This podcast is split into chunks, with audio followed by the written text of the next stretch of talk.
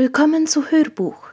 Es geht weiter mit dem Buch Er versetzt immer noch Berge von Max Lucado. Kapitel 8 Ewig jung? Wie man gern älter wird. Wer sich an sein Leben klammert, wird es verlieren. Wer sein Leben aber für Gott einsetzt, wird es für immer gewinnen. Lukas 17, Vers 33. Hassen Sie es auch, wenn andere Sie daran erinnern? Die Friseuse sagt, na, Herr Müller, hier oben wird das aber langsam ein bisschen dünn. Oder das nächste Mal, wenn Sie kommen, Frau Meier, dann rücken wir diesen grauen Strähnen hier mal zu Leibe. Die Einladung Du bist herzlich zu unserem Klassentreffen anfänglich des 30-jährigen Jubiläums unseres Schulabschlusses eingeladen. Oder Ihre Kinder. Erzähl doch mal, wer waren die Rolling Stones? Ihr Arzt. Es ist nichts Schlimmes, Herr Schulze. Solche Beschwerden sind ganz normal, wenn man in die Jahre kommt. Das Alter rückt heran. Die ersten Seiten des letzten Kapitels. Ein goldgelber Fleck erscheint auf den grünen Blättern ihres Lebens, und sie müssen der Tatsache in die Augen blicken, in Augen, die bereits von Falten umgeben sind und ihnen unmissverständlich klar machen, dass sie älter werden. Auch wenn wir Witze darüber machen, lacht doch nicht jeder mit. Besonders der nicht, dem man eingehämmert hat, was für ein Schatz die Jugend doch ist. Gehören wir nicht letztlich alle dazu? Jahrzehntelang haben sie sich über alles Mögliche Gedanken gemacht, nur nicht darüber, dass sie älter werden. Es gab vieles, auf das sie sich nicht verlassen konnten, aber eine Sache war ihnen sicher, und das war ihre Jugend. Sie konnten essen wie ein Scheunendrescher und sahen trotzdem gut aus. Alle Lehrer in der Schule waren älter als sie. Die Sportprofis waren ungefähr so alt wie ihr älterer Bruder. Das Leben war eine endlose Straße und der Tod schien tausende von Jahren entfernt. Doch dann kamen sie, die leisen Botschaften der Sterblichkeit. Sie schließen eine Lebensversicherung ab, und diese Versicherung enthält eine Klausel über Beerdigungskosten. Ihre Freunde, mit denen sie eine Fahrgemeinschaft bilden, fragen, warum sie die Augen zusammenkneifen, wenn sie die Straßenschilder lesen. Ein Kind bietet ihnen an, beim Tragen ihrer Einkäufe zu helfen. Erst sind es nur einzelne Regentropfen, die auf das Aquarell ihrer Vorstellungen einer ewigen Jugend fallen. Doch im Lauf der Zeit werden die Regentropfen größer und fallen dichter. Morgens, wenn sie aufwachen, tut ihnen alles weh. Und was nicht weh tut, funktioniert auch nicht mehr richtig. Ihre Eltern fangen an, sich wie kleine Kinder zu benehmen. Die Lachfalten gehen auch nicht mehr weg, wenn sie aufhören zu lachen. Und dann Peng. Aus dem Regen wird ein Sturm. Aus den leisen Tropfen wird ein Gewitter. Herzstillstand. Der Akku ist leer. Die Kraft reicht nicht mehr. Eine Brille für die Fern- und Nahsicht wird nötig. Jetzt können sie es nicht mehr leugnen. Ponce de Leon hat den Jungbrunnen nicht gefunden, und auch sie werden ihn nicht finden. Aber wie sehr bemühen sich viele dennoch, dieses Ziel zu erreichen. Hanteln werden gewuchtet, schwarzes Haar, das grau geworden ist, wird wieder schwarz oder, noch besser, blond. Der Wagen wird in Zahlung gegeben und ein Land Rover mit Allradantrieb gekauft, ein regelrechtes Monster, mit dem man die gefährlichen Straßenschluchten hinauffahren kann. Alles wird geliftet, Gesicht, Kinn, Busen. Doch wie sehr wir uns auch anstrengen, der Kalender geht weiter. Die Uhr tickt unaufhörlich. Und unser Körper wird älter. Jede Tablette, die wir schlucken, erinnert uns daran, dass das Alter eine Pille ist, um die wir nicht herumkommen. Doch warum rutscht diese Pille nur so langsam hinunter? Warum fällt es uns so schwer, sie einzunehmen? Warum jagen uns die Geburtstage einen Schauer über den Rücken? Ein Teil des Problems ist mit Sicherheit der Spiegel. Was einmal straff war, ist jetzt schlaff. Was sich einst schwungvoll bewegte, ist nun gebrechlich. Es heißt, die Zeit heilt Wunden, aber im Blick auf die Schönheit hat die Zeit eine erbärmliche Wirkung. Einige haben vielleicht mit Misserfolgen oder Versagen zu kämpfen. Was sie sich vorgenommen haben, ist nie Wirklichkeit geworden. Sie waren fest entschlossen, nicht den Fehler zu machen, ein Haus in der Vorstadt zu kaufen, und nun müssen sie ihre Hypothek abbezahlen. Sie hatten sich geschworen, sich nie irgendwelchen Kleidungsvorschriften zu unterwerfen, doch nun hängen in ihrem Schrank lauter graue Flanellanzüge.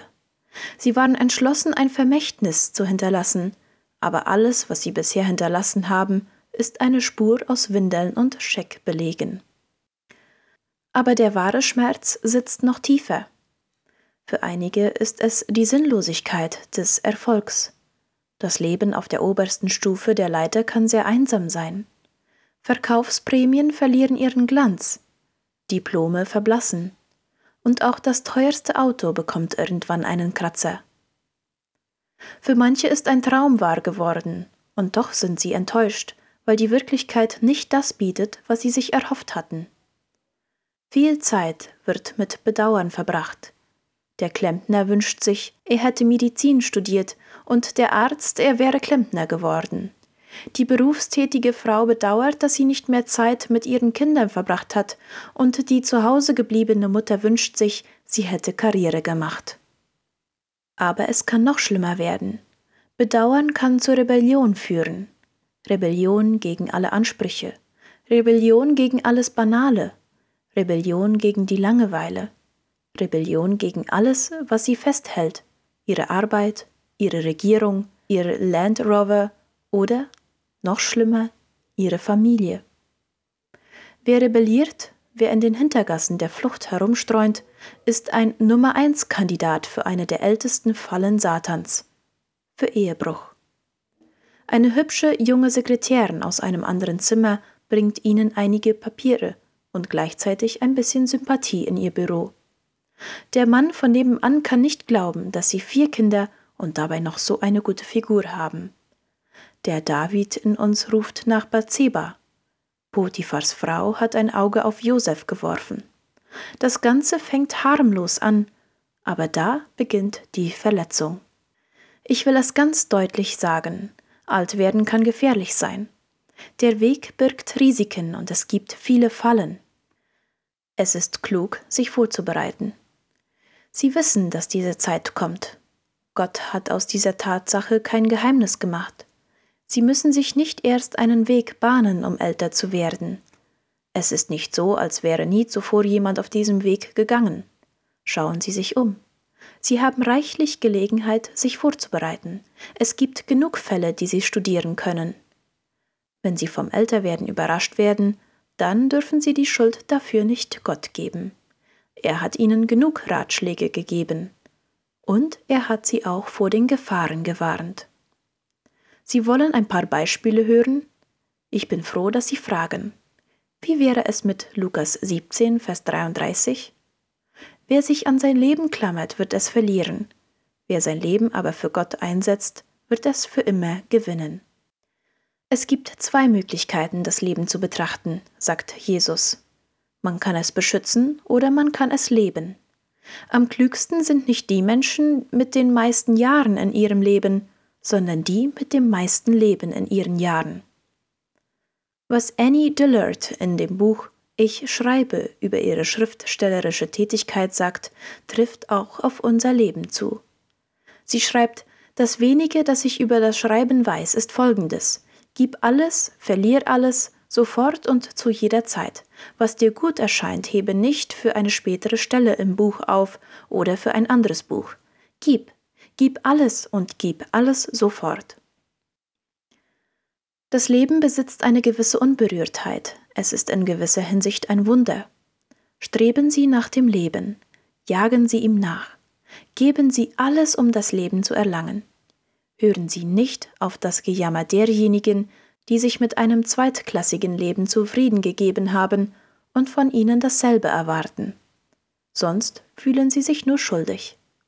Ihr Leben ist nicht ein langes Leben, sondern das Leben selbst. Jesus sagt, dass es zwei Möglichkeiten gibt. Auf der einen Seite ertönt die Stimme der Sicherheit. Wir können ein Feuer im Kamin anzünden, im Haus bleiben und sind warm, trocken und sicher. Wenn man nie nach draußen geht, kann man auch nicht verletzt werden, oder? Niemand kann sie wegen irgendetwas kritisieren, dass sie erst gar nicht versucht haben, nicht wahr? Man kann nicht fallen, wenn man keinen Standpunkt einnimmt. Man kann nicht das Gleichgewicht verlieren, wenn man erst gar nicht die Herausforderung annimmt, nach oben zu klettern. Also versuchen Sie es lieber nicht. Wählen Sie den sicheren Weg. Oder Sie hören auf den Ruf des Abenteuers, Gottes Abenteuers. Statt ein Feuer im Kamin anzuzünden, entfachen Sie ein Feuer in Ihrem Herzen. Folgen Sie Gottes Impulsen. Adoptieren Sie das Kind. Ziehen Sie ins Ausland. Übernehmen Sie die Gruppe und unterweisen Sie die Ihnen anvertrauten Menschen.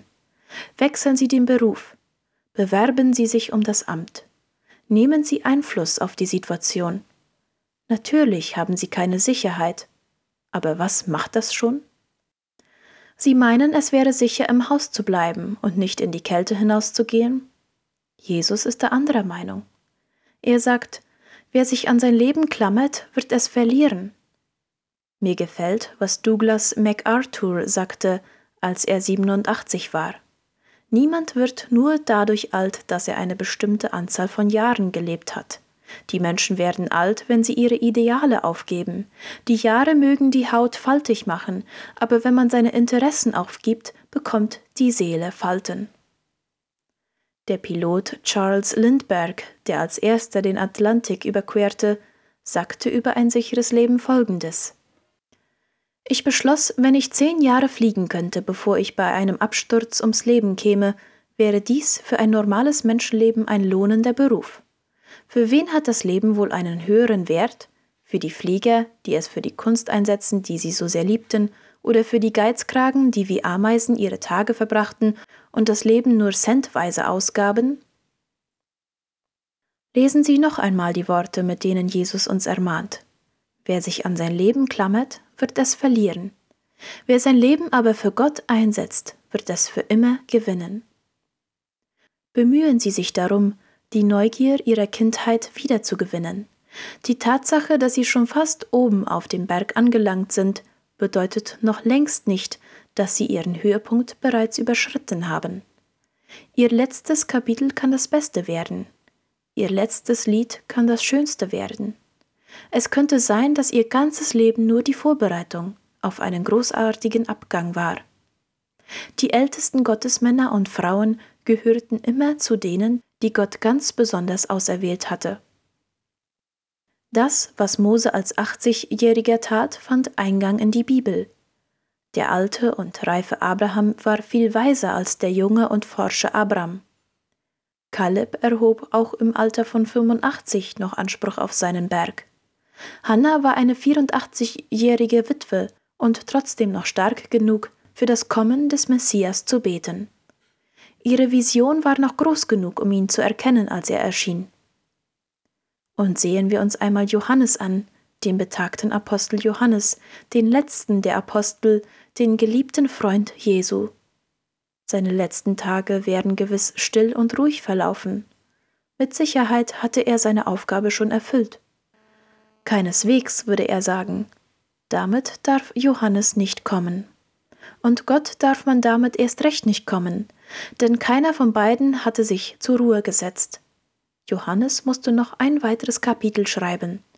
Was für ihn eigentlich eine Insel der Isolation sein sollte, wurde zu einem Ort der Inspiration. In seinen letzten Jahren schrieb Johannes das letzte Buch der Bibel. Könnte es sein, dass Johannes Leben bis dahin nur eine Vorbereitung auf diesen Augenblick war?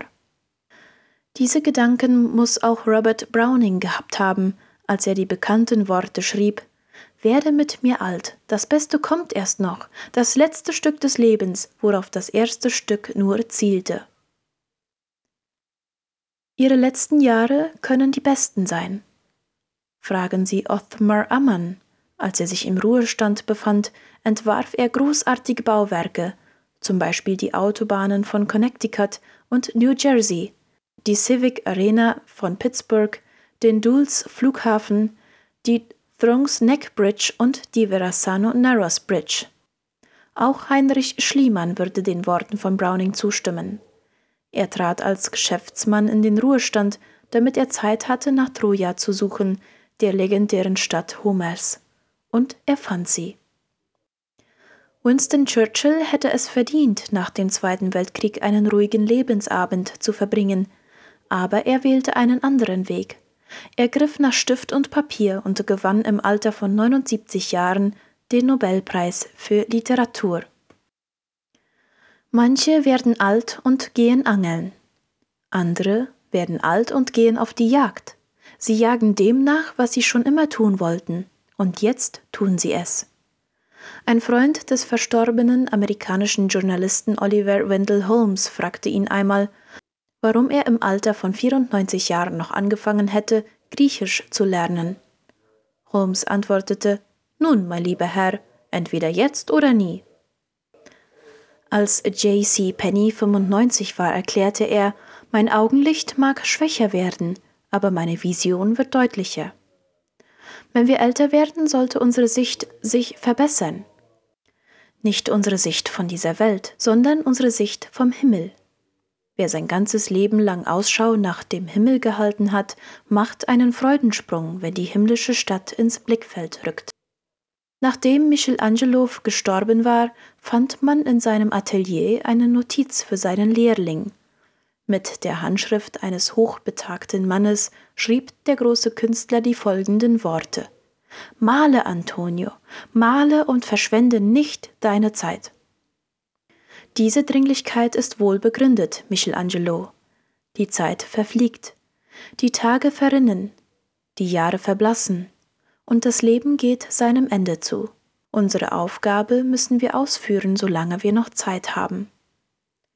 Wir fänden es höchst unvernünftig, wenn sich ein Reisender nicht auf das Ziel seiner Reise vorbereiten würde. Wir würden den armen Fahrgast bemitleiden, der nie in seinen Fahrplan geschaut hat. Wir wären sehr verwundert, wenn jemand meinte, der Sinn der Reise sei die Reise selbst. Einer der traurigsten Verse in der Bibel ist vielleicht dieser. Die Ernte ist vergangen, der Sommer ist zu Ende und wir sind nicht gerettet. Jeremia 8, Vers 20. Viele Menschen jedoch beschäftigen sich mit ihrem Reiseziel. Ich hoffe, Sie gehören auch zu dieser Gruppe. Und ich hoffe, dass Sie vorbereitet sind, wenn Sie zu Hause eintreffen. Wenn Sie mit dieser Einstellung leben, dann ist für Sie das Alter kein Feind, sondern ein Meilenstein, eine freundliche Erinnerung daran, dass ihr Zuhause noch nie so nah war. Sagen Sie das auch Ihrem Friseur.